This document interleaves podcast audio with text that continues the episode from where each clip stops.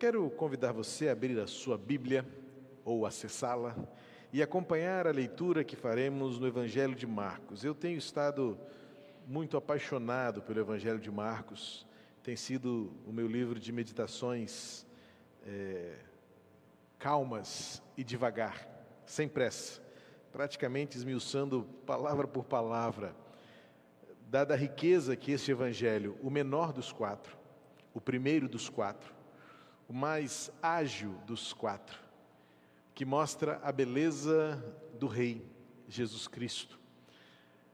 Como sempre costumo dizer, o evangelista Marcos tem pressa em falar de Jesus.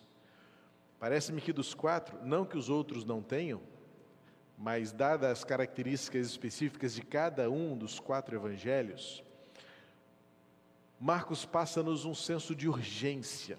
Por exemplo, é o evangelista que mais usa a expressão imediatamente. Marcos faz uma conexão entre uma narrativa e outra, entre um momento e outro, usando muito esse advérbio de tempo, o imediatamente.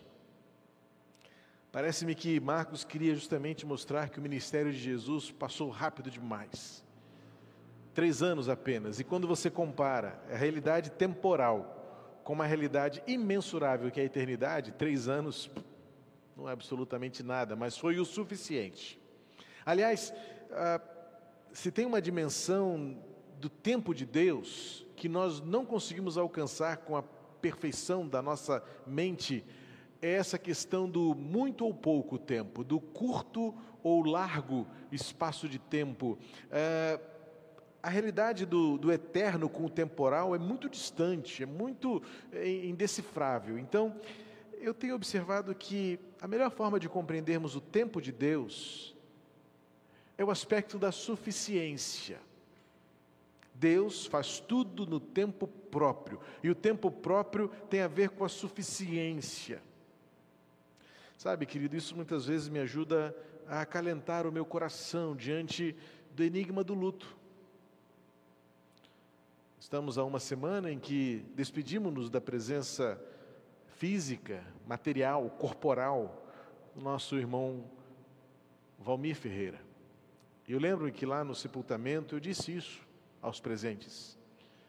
Tão cedo, tão jovem, na metade dos seus anos, numa perspectiva da realidade de hoje, em que é, é possível chegar aos 100 anos com qualidade, com vida, com saúde, algumas vezes até mental, se possível, e alguém que nos deixa com apenas 52 anos de vida, dá-nos essa sensação dimensional do tempo de que foi pouco demais. Mas eu tenho aprendido a olhar o tempo de Deus como tempo suficiente. O quanto a gente consegue esperar, o quanto dá para aguentar, o suficiente o suficiente para esperar e conhecer a glória de Deus, o suficiente para experimentar o cuidado de Deus, o suficiente para vislumbrar o propósito de Deus. Então, tudo fez formoso ao seu tempo, como diz Eclesiastes 3. Significa que não se trata do quantos anos, quantas horas, quantos dias.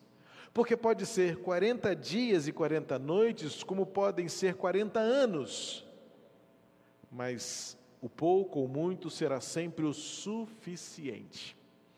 Então Marcos tem pressa porque para ele parece, isso fazendo uma especulação, é, é, inferindo ao texto como um todo uma, uma percepção, é que três anos passou rápido demais, então eu preciso contar essa história rapidamente para você entender quem foi Jesus. Veja o fato de que Marcos não se detém nos aspectos do nascimento de Jesus. Ele não, ele não detalha como Mateus e como Lucas, de forma muito mais preciosista, detalha o nascimento de Jesus, a anunciação aos anjos, a anunciação a Maria, o nascimento de João Batista, a, a história de Zacarias que ficou mudo, uma série de detalhes preciosos, importantes, ricos demais, que Lucas se detém a descrever e Mateus também relata mas Marcos vai direto. Vai direto para dizer quem Jesus é, o que ele veio fazer, e logo começa com o batismo, porque três anos passa rápido demais, e eu preciso contar isso logo para você. Jesus é rei. E ele é a revelação do Filho que veio ao mundo para mostrar o amor do Pai por toda a humanidade. E ele tem pressa. A narrativa do Evangelho de Marcos é muito apressada. E eu me detenho, eu, eu, como eu disse, eu estou realmente fascinado pelo Evangelho de Marcos. A gente tem momentos, né? Cada um de nós tem aquele momento de apreço. Né? Giane em casa, vou dar um spoiler aqui, vou dar um expose, né? Giane está lendo a Bíblia num desafio de lê-la em 31 dias. E ela está terminando o Pentateuco. E ela está fascinada com o livro de Deuteronômio. Como pode alguém ficar fascinado no livro de Deuteronômio? Não é? Mas é porque ela está lendo, detalhando e percebendo a preciosidade das conexões da revelação da lei com a manifestação da graça em Jesus como Messias que cumpriu a lei que veio suprir aquilo que nós não conseguimos. Então a gente é de fases, né? nesse sentido de que eu agora estou apaixonado pelo livro de Provérbios. Dependendo do momento, eu vou me apaixonar até pelo livro de Apocalipse um dia, que é tão difícil de ler e interpretar. Mas é verdade. E eu digo a você, eu estou apaixonado pelo Evangelho de Marcos. A minha vontade é esmiuçá-lo palavra por palavra, texto por texto, termo por termo, a realidade de um evangelho tão precioso, tão urgente, como que Marcos registra e relata. Até porque também acredita-se que tenha sido a fonte principal que serviu para Mateus, Lucas e até mesmo João em algumas referências, mas mais especificamente Mateus e Lucas tomaram como um dos seus fundamentos, uma das suas bases, o que Marcos escreveu. E o que acredita-se também de muito precioso no Evangelho de Marcos é que ele teve, ele sim, como fonte principal, o apóstolo Pedro. Pedro compartilhou algumas de suas próprias experiências, o que ele viu com seus próprios olhos. E então torna o Evangelho de Marcos muito peculiar, muito precioso nas suas particularidades e na sua forma de relatar o Evangelho de Jesus. Então, dito isso, eu convido você a abrir seu, a sua Bíblia, acessá-la no seu aplicativo, Marcos capítulo 7. Nós vamos ler do verso 24 mas eu quero convidar você a ler até o versículo 37. A gente vai ler dois momentos de Jesus em separado, mas vamos aplicá-lo de uma forma conjunta e coordenada para você compreender a grandeza da graça de Jesus, num momento muito especial na vida de Jesus, em que ele já vai dando insights e em, em relances de revelação a abrangência e a beleza do amor de Deus toda a humanidade. Marcos 7, 24 a 37. Diz assim a palavra do Senhor: Levantando-se Jesus, saiu dali e foi para, para as terras de Tiro e Sidom. Tendo entrado numa casa, não queria que ninguém soubesse onde ele estava. No entanto, não pôde ocultar-se, porque uma mulher cuja filhinha estava possuída de espírito imundo, logo ouviu falar a respeito de Jesus ele veio e se ajoelhou aos pés dele. Essa mulher era estrangeira, de origem ciro-fenícia, e pedia a Jesus que expulsasse o demônio da sua filha. Mas Jesus lhe disse: Deixe primeiro que os filhos se, se fartem, porque não é correto pegar o pão dos filhos e jogá-lo aos cachorrinhos. A mulher respondeu a ele: Senhor, os cachorrinhos debaixo da mesa comem das migalhas das crianças. Então Jesus disse à mulher: Por causa dessa sua palavra, você pode ir. O demônio já saiu da sua filha. Quando a mulher voltou para casa, achou a menina sobre a cama, pois o demônio tinha saído dela. De novo, Jesus se retirou das terras de Tiro e foi para Sidom, até o mar da Galileia, através do território de Decápolis. Então lhe trouxeram um surdo e gago. E lhe suplicaram que impusesse as mãos sobre ele. Jesus, tirando-o da multidão à parte, pôs os dedos nos ouvidos dele, depois, cuspindo, aplicou saliva na língua do homem. Então, erguendo os olhos ao céu, suspirou e disse: Efatá, o que quer dizer abra-se. E logo os ouvidos do homem se abriram e o empecilho da língua se soltou e ele falava sem dificuldade. Jesus lhes ordenou que não contassem isso a ninguém, porém, quanto mais recomendava, tanto mais eles o divulgavam. Ficavam muito admirados, dizendo: Tudo ele tem feito muito bem, faz até os surdos ouvirem e os mudos falarem. Esse texto é precioso porque ele traz consigo a revelação do alcance do amor de Jesus por toda a humanidade de uma forma surpreendente. É um texto difícil, é um, é um relato delicado para se compreender e se aplicar de uma forma direta, porque passa-nos uma certa rudeza, a maneira como Jesus se refere à mulher.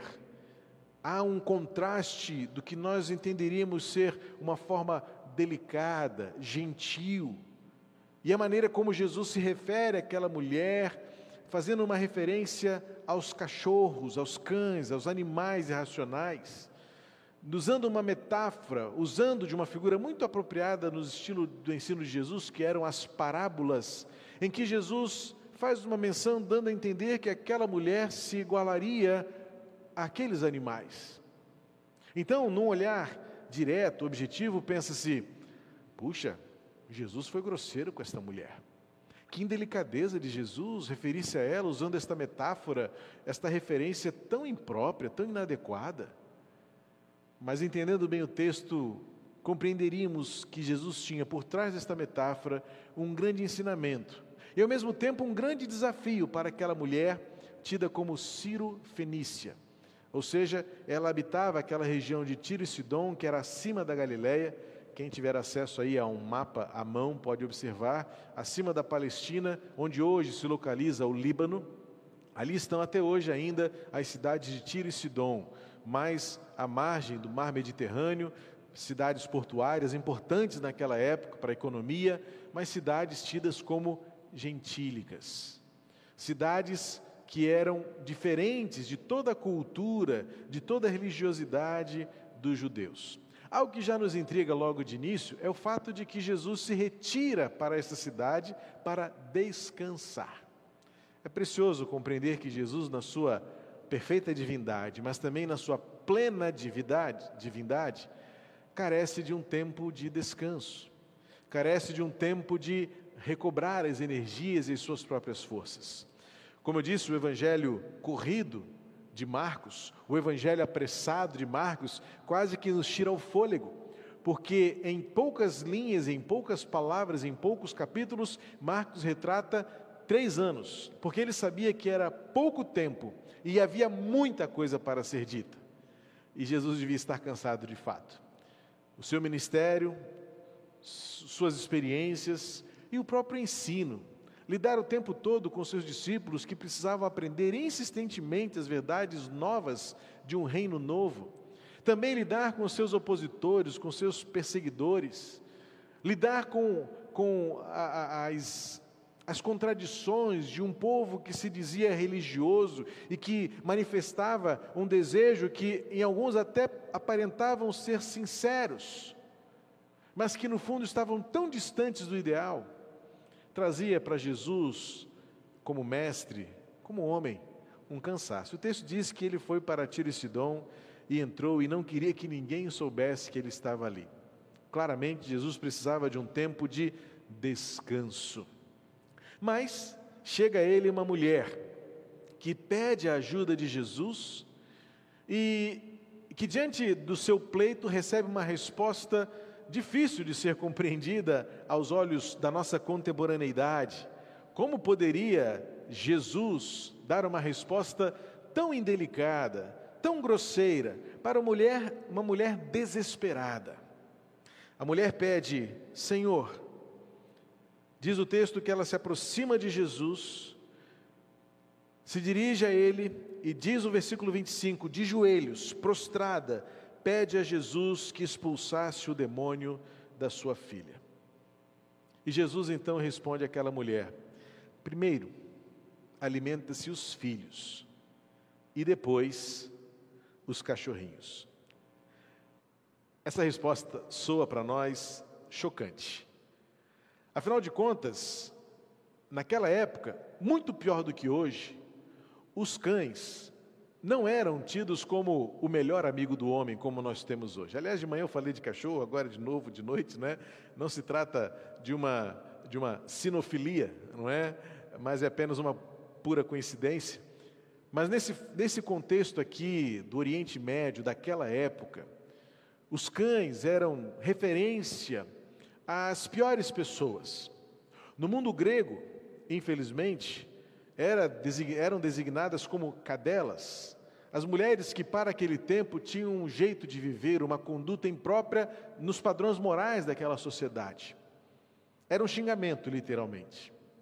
Para o contexto do próprio judaísmo, o cão, inclusive eu vi isso com os meus próprios olhos quando eu estive no Oriente Médio. Diferentemente da nossa realidade e numa cultura muito permeada pela religiosidade islâmica, o cão é um animal impuro. Hoje em dia, com alguns, alguns novos paradigmas, até em alguns países um pouco mais é, atualizados, vamos dizer assim, na cosmovisão moderna, estão até em conflito, porque as pessoas querem cultivar animais, querem ter ali, querem cuidar de animais domésticos, mas a cultura dominante não entende que um cãozinho seja um animal adequado ao convívio com o homem, porque ele tem um, um, um, um senso de impureza, uma natureza imprópria para uma religiosidade pura. Então veja que naquele contexto, assusta-nos e choca-nos o fato de que Jesus usa um símbolo de desonra. Mateus 7,6, Jesus fala assim: Olha, não deis aos cães o que é santo. O apóstolo Paulo também se refere aos que é, lidavam com a graça de Deus de forma imprópria, desonrosa, como cães. Apocalipse 22, 15 também se refere aos que ficarão de fora como cães.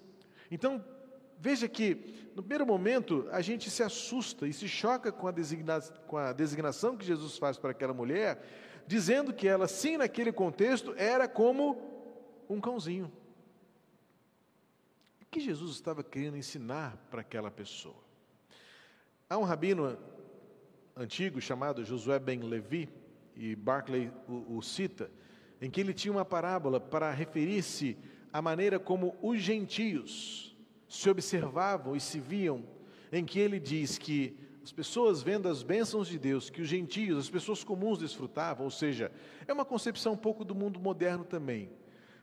Se a bênção de Deus alcança a todos, indistintamente, numa figura, numa imagem mais exclusivista, Ben Levi diz o seguinte: se os gentios, sem desfrutar as bênçãos como essas, desfrutam do benefício da misericórdia de Deus como criaturas, quanto mais bênçãos desfrutará o seu povo. E aí ele usa uma expressão, ele usa uma parábola que diz assim: é como um rei que deu uma festa e trouxe hóspedes e os pôs na porta do seu palácio esses hóspedes não estavam participando do banquete ali dentro.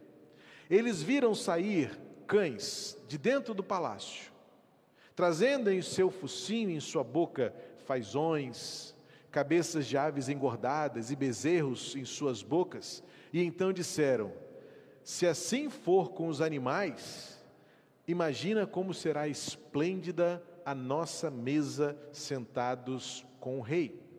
E as nações se comparam com os cães, como está escrito em Isaías 56, 11.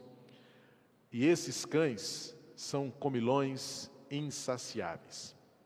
Tudo isso para dizer a você que de fato causa-nos espantos.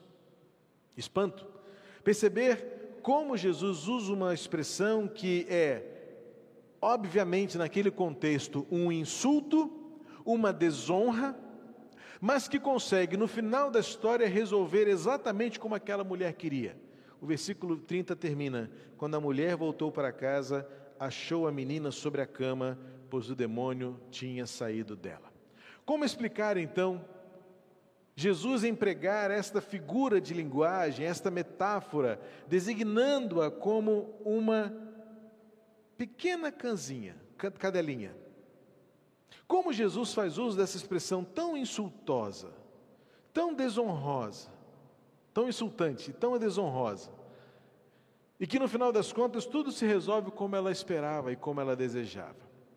Primeiro, chama-nos a atenção, é importante você compreender que o texto designa como cachorrinho.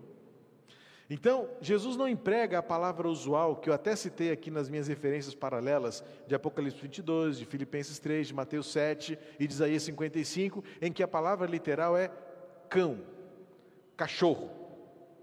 É importante você entender que o grego tem na sua língua, na sua forma, o diminutivo, como a maneira mais afetuosa de demonstrar carinho e afeto. Então aqui já há uma mudança de paradigma do modo como Jesus utiliza a sua expressão. É como se Jesus tirasse ah, o veneno da ponta da lança e colocasse na ponta da lança mel, para que o bisturi que vai fazer a cirurgia pudesse ao mesmo tempo anestesiar e tratar. Então, Jesus está usando de fato uma metáfora para que aquela mulher compreendesse o que ele estava querendo dizer, mas tira da palavra o peso, a ofensa, e substitui o que seria frio, é, insultante, para amoroso e acolhedor. Então, Jesus não usa a palavra cão, usa a palavra cãozinho, que tem nesse contexto um peso de acolhimento. Eu sei quem você é, eu sei qual é a condição que você vive, mas a partir de agora, sinta-se acolhida em meus braços.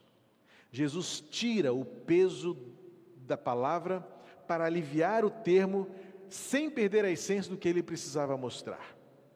Sem dúvida nenhuma, também o tom de voz de Jesus deve ter feito toda a diferença, porque não espantou aquela mulher. Talvez, quem sabe, até especulando aqui, fazendo uma inferência, colocando no texto uma, uma, uma realidade que o texto não descreve, mas sabe-se lá o fato de que a mulher não recua, mas a mulher mantém a sua intrepidez, eu diria até a sua ousadia e a sua audácia em manter-se diante de Jesus, quebrantada e ajoelhada, suplicando-lhe ainda por uma outra chance, é porque talvez a forma como Jesus se dirigiu a ela foi também amorosa, e quem sabe até com um sorriso acolhedor no rosto. E também, e principalmente, porque Jesus não fechou de todo a porta da misericórdia. Porque Jesus não negou a ela a benção. Jesus não negou a ela o alimento que estava sendo servido. Ele apenas disse: primeiro, alimenta-se os filhos. E aí depois, alimentam-se os demais. Na verdade, Jesus está querendo mostrar àquela mulher, aquele contexto gentil, porque ele estava fora dos arraiais de Israel, ele estava em outra fronteira, ele havia saído da Galiléia, ele havia subido um pouco mais ao norte naquela região para se afastar daquele tumulto que ele mesmo estava causando pelos seus feitos e pelos seus milagres. E ele se dirige para longe daquele lugar, e ele está agora com pessoas totalmente diferentes do seu contexto, mas mesmo assim não conseguiu ocultar-se. E ele sabia com quem ele estava lidando. Ele sabia que naquele contexto, naquela concepção, ele estava diante daqueles que eram designados como cães, como impuros, como indignos, como não merecedores. E Jesus sabe e sabia que o propósito de Deus era primeiro alcançar o povo de Israel, para por meio do povo de Israel alcançar todas as tribos, nações e línguas. Há um equívoco de se considerar que o povo de Deus seria para sempre e exclusivamente o Israel nacional. Porque quando o chamado de Abraão aconteceu em Gênesis 12, Deus deixou claro que havia um plano. Vou fazer de você pai de uma grande nação, tão numerosa quanto as estrelas do céu e os grãos de areia do mar. Em ti serão benditas todas as nações da terra. Mas por um tempo e por um grande espaço de tempo, Israel achava que somente ele seria digno, somente ele receberia o alimento, somente ele sentaria-se sentaria à mesa. E Jesus aqui já mostra para essa mulher o Evangelho, a cura, a graça, a redenção é para todos. Mas há aqueles que serão servidos primeiros, primeiro aqueles que serão servidos antes dos demais. Mas esta mulher, numa ousadia e numa, numa coragem ainda não vista, diz para ela: Mas, Senhor, até mesmo os cachorrinhos se alimentam do que cai da mesa. E agora uma visão contextual. Não havia talheres como temos hoje. Na época, e também hoje, em alguns contextos orientais, as pessoas não comem com talheres como nós comemos com garfo e faca e colher. As pessoas comem com as mãos. E fazem com que, muitas vezes, uma fatia de pão sirva, sirva a eles como a forma de colher o alimento. Então as pessoas, e eu vi isso com os meus próprios olhos, a comida lá no Oriente Médio, quando estive lá em 2007, a mesa é servida, há talheres disponíveis, mas as pessoas da terra têm o chamado pão folha, né, o pão árabe, em que eles pegam ali um pedaço daquele pão de forma muito espontânea, rasgam um pedaço daquele pão e no pão eles colocam um pouco de arroz, um pouco da proteína, um pouco dos vegetais e montam aquela trouxinha e vão comendo aquela trouxinha. O que essa mulher está querendo dizer? As crianças e os próprios adultos, ao comerem, sempre vai cair alguma coisa e sempre vai restar alguma coisa, e até mesmo os cãezinhos podem comer o que sobra da mesa das crianças. E aí Jesus então respondeu para ela: Por causa dessa sua palavra, você pode ir. Note, aquela mulher disse: Eu sei. Olha que aquela mulher entra no conceito de Jesus, aquela mulher permeia o entendimento de Jesus, aquela mulher já aceita o ensino de Jesus, ela entra no universo da parábola e diz assim: Eu entendi o que o senhor está falando. É verdade. Eu sei quem eu sou, eu sei onde estou, eu sei a condição que eu vivo, e eu sei qual é a realidade do teu propósito, da tua palavra. Mas eu vou entrar, eu vou viajar na sua parábola, Senhor. E lembre-se que, mesmo à mesa, os que comem primeiro, sempre cai alguma coisa para os cãezinhos. O que essa mulher está dizendo? Eu sei que os filhos devem comer primeiro. Eu reconheço uma ordem lógica. Eu reconheço o plano. Eu conheço a história. Eu reconheço a história da salvação. Mas será que eu não posso comer nem um pouquinho dos miolos que os filhos deixam cair no chão? Jesus amou essa resposta. Jesus ficou extasiado com a coragem desta mulher em compreender o alcance da graça e da misericórdia. Jesus trata com esta mulher e revela por meio desta experiência o poder da graça, que não se detém no protocolo, na rigidez da metodologia, e que por meio da ousadia, uma ousadia submissa, uma ousadia quebrantada, não uma ousadia arrogante, não uma ousadia prepotente, não é a ousadia do direito, me dá porque eu tenho direito, eu preciso porque o Senhor me deve isso, mas é aquela ousadia em manter a dependência e continuar clamando por misericórdia, reconhecendo quem é, o estado em que está mas acima de tudo, arriscando experimentar a grandeza de um amor imensurável. Aquela mulher volta para casa e encontra a sua filha liberta do mal. Havia naquela mulher uma fé tão forte, uma fé tão luminosa, que ela não aceitaria, ela não se contentaria com um não. Para aquela mulher, Alguém já disse que existem alguns tipos de pessoas.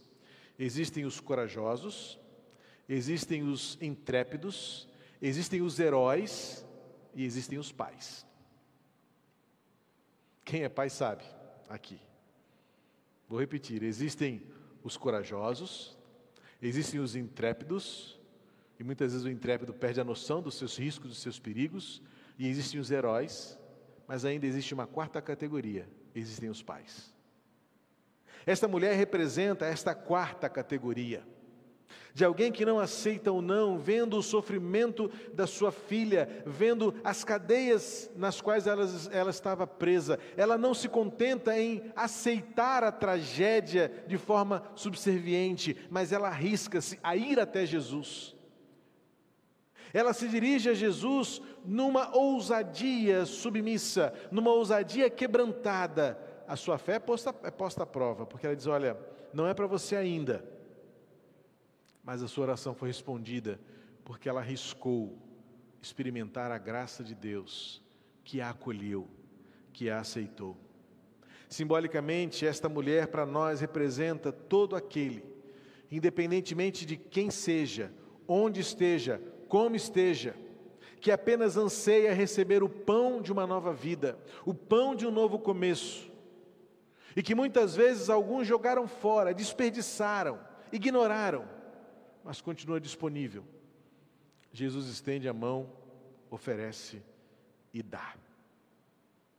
Esta mulher volta para casa transformada, porque ela arriscou-se sujeitar-se à misericórdia e à graça de Deus. E Jesus, surpreendido por tamanha fé, entendeu que aquela mulher não se tratava de merecedora, mas era alguém que deveria se tornar uma testemunha do que o amor de Deus é capaz de fazer. As palavras de Jesus, portanto, para aquela mulher, retratam a misericórdia, o amor e a graça de Jesus. Não foi insulto, não foi desonra, na verdade, Jesus tirou o peso da palavra para dizer a ela: se você souber esperar, você receberá.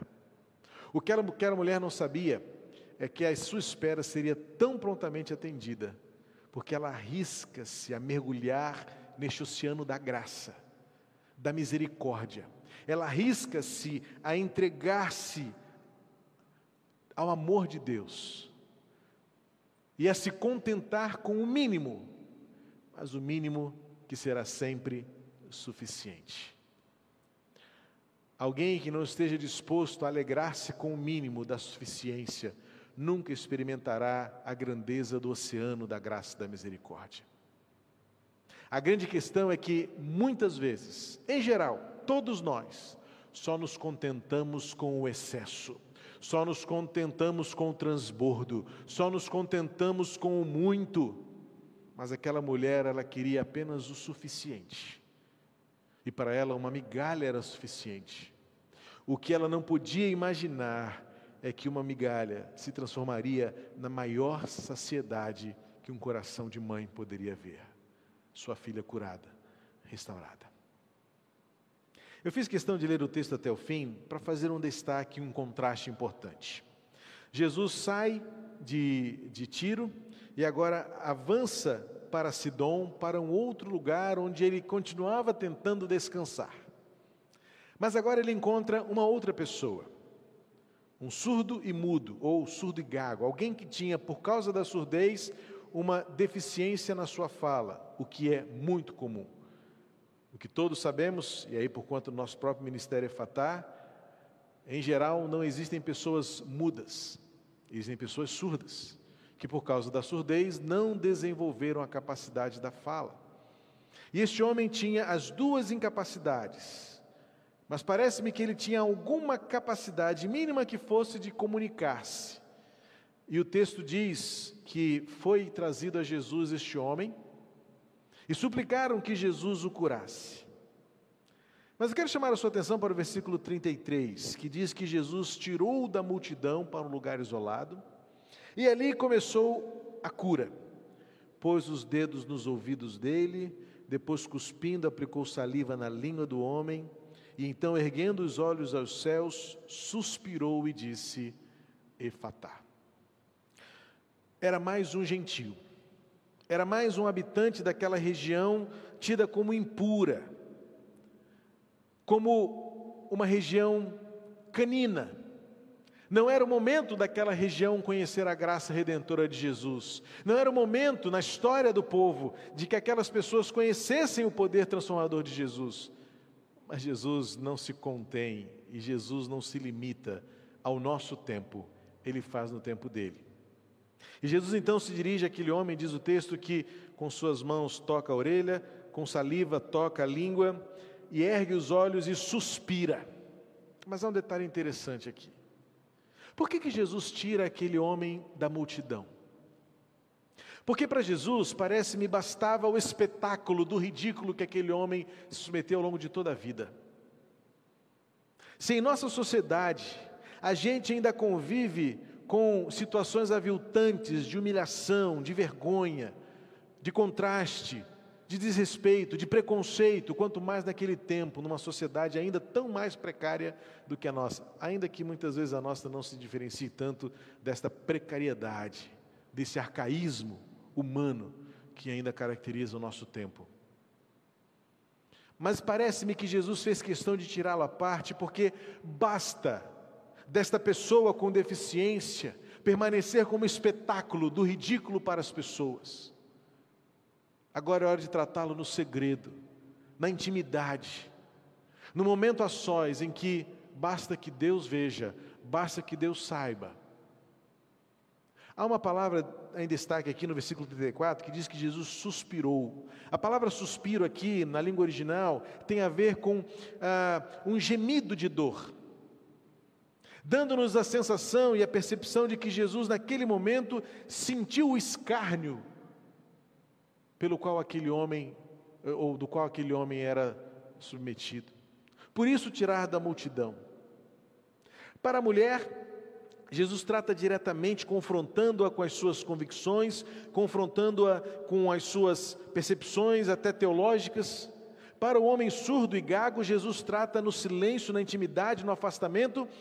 Isso me traz uma lição preciosa. Jesus lida conosco, com cada um, de acordo com a nossa realidade, com a nossa circunstância e com a nossa necessidade. Aquela mulher precisava de um ajuste na sua teologia. Aquela mulher foi desafiada a crer que a graça alcançaria o seu coração, mesmo fora do tempo dos homens, mas no tempo de Deus. Para este homem, Jesus o trata fora dos holofotes. Jesus tira-o da cena do espetáculo. Jesus afasta-o das pessoas. E Jesus sofre. Jesus sente. Jesus geme porque esse suspiro não é um sussurro, é na verdade um gemido, quando ele clama ao Senhor: Senhor, cessa o sofrimento deste homem. Basta do escárnio, basta da humilhação, basta do preconceito, basta da vergonha, chega. E o texto diz que logo os seus ouvidos se abriram e o empecilho da língua se soltou e ele falava sem dificuldade. Jesus queria manter a mesma descrição, mas a partir do versículo 16 ele diz que é impossível. É como é impossível para qualquer um de nós. Que diante da perplexidade, do êxtase, do entusiasmo, da cura, do recomeço, do renovo, da restauração, a gente não se contém.